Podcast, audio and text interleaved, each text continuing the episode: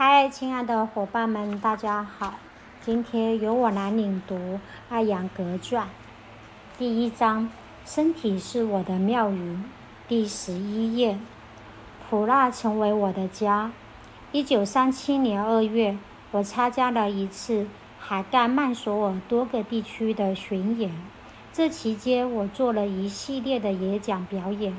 在这次巡演中，我收获的是经验。而非鼓励。另外，我还要自己承担旅费。这之后，我便返回了曼索尔。那时，有一位来自克拉塔甘雷的势力纳纳辛卡罗来到曼索尔，要求咕噜安排我跟随他去克拉塔甘雷。于是我陪同他去了克拉塔甘内，开始治疗他的积水问题。几天之后，我又在那儿做了一次表演。他并没有付给我任何费用。接着，咕噜写信要求我返回。我回来之后，他要我前往普拉去训练一些学生，从九月开始，为期六个月。我每个月的薪水为六十卢比。我之所以能获得去普拉的机会，是因为我是瑜伽学校唯一一个懂一点英语的人。当时，咕噜又受大公之邀去找访巴斯瓦达和其他地区。我当时只有三十卢比的存款。为普拉之行取出了二十八卢比。咕噜要求我的一个同事陪他去巴什瓦达，但前提是他要自己支付火车费用。于是，这个同事向我借了十五卢比。我拿着十三卢比，于一九三七年七月二日前往虎布里。虎布里距离普拉还有。一半的路程，我需要在八月底赶到普拉。此时距离九月还有两个月的时间，我的经费不足以支撑那么久的生活。于是我在虎布里留了下来，希望能在此处再一赚一些排餐，希望能在此处再些排产。一年前，我曾经在距离胡布里十五英里（二十四千米）的达瓦尔工作过。这次，我想在胡布里碰碰运气。有一位拉马什拉马什瓦米先生在胡布里的巴拉特工厂工作，我曾经在曼索尔教过他。于是我写信告诉他，我会在胡布里待上一个月。那么，史瓦米非常热心，帮我在一个朋友家安排食宿。我开始教授，包括房东在内的五六个学生，大家同意负担我的花销，还去普拉的火车票。另外，我也计划去达瓦尔找找机会。我的时间被安排得满满当当，我需要早上六点出发。步行三英里，约四点八千米，去改开往达瓦尔的火车。从普布里到达瓦尔的火车火车票仅仅二安娜，但是达瓦尔的回应很是让让人失望。上一年我在那里教过大概三十个学生，而这次我只找到一个学生。而且他只能为我提供午餐。课程结束之后，我们在十点三十分吃午餐，然后我要步行回虎布虎布里。达瓦尔距离虎布里十八英里，约二十九千米。在此期间，我做了两次演讲表演，一次在虎布里，一次在达瓦尔。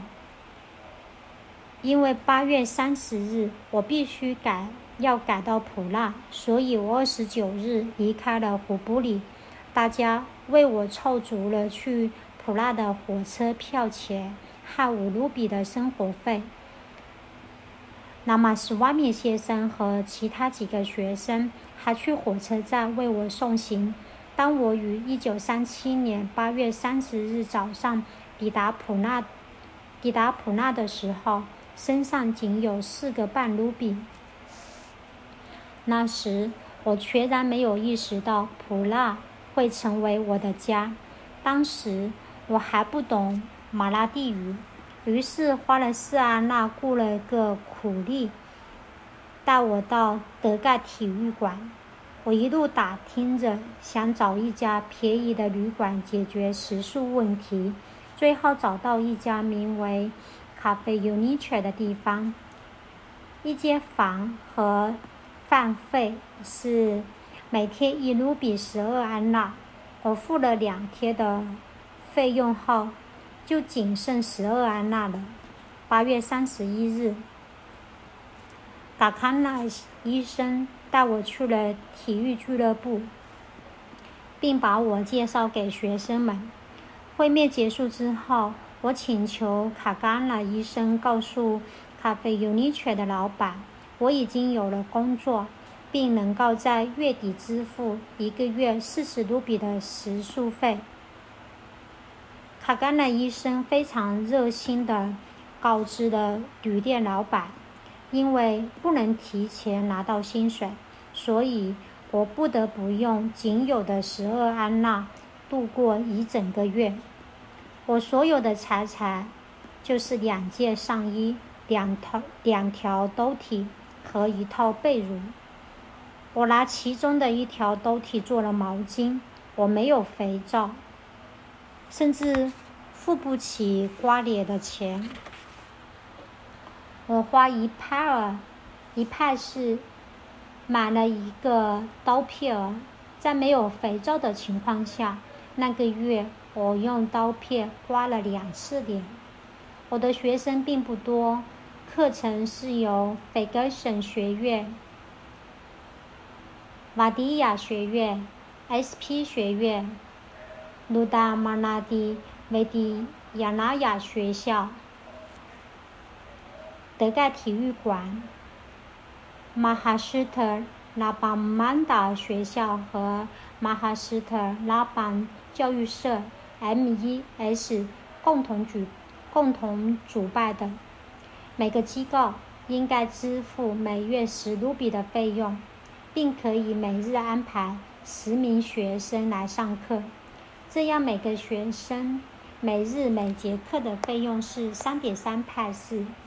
起初，只有来自斐格森学院一个人，马蒂亚学院的两个人，卢达马拉蒂维迪亚纳亚的五个人，马哈斯特拉邦曼达尔学校的六个人，以及 S.P 学院的一个人出现在课堂上。M.E.S 学校和德盖体育部俱乐部没有人过来，万人要支付每月一卢比的学费。我最终有十个学生，课程进行了六个月之后，学生们想继续，想要继续，但是三个机构都撤销了这笔费用。外来的学生愿意承担相应的损失。于是课程又得以再继续六个月。我也住不起咖啡 Unique，于是从第二个月起，我就搬到了一个更便宜的住处。在向桃神节的几天中，嘎卡纳医生为我连同德盖体育俱乐部的员工们安排了几场表演。这些员工们并不配合，所以我只在每一场活动中获得最后的十分钟来展示我的艺术。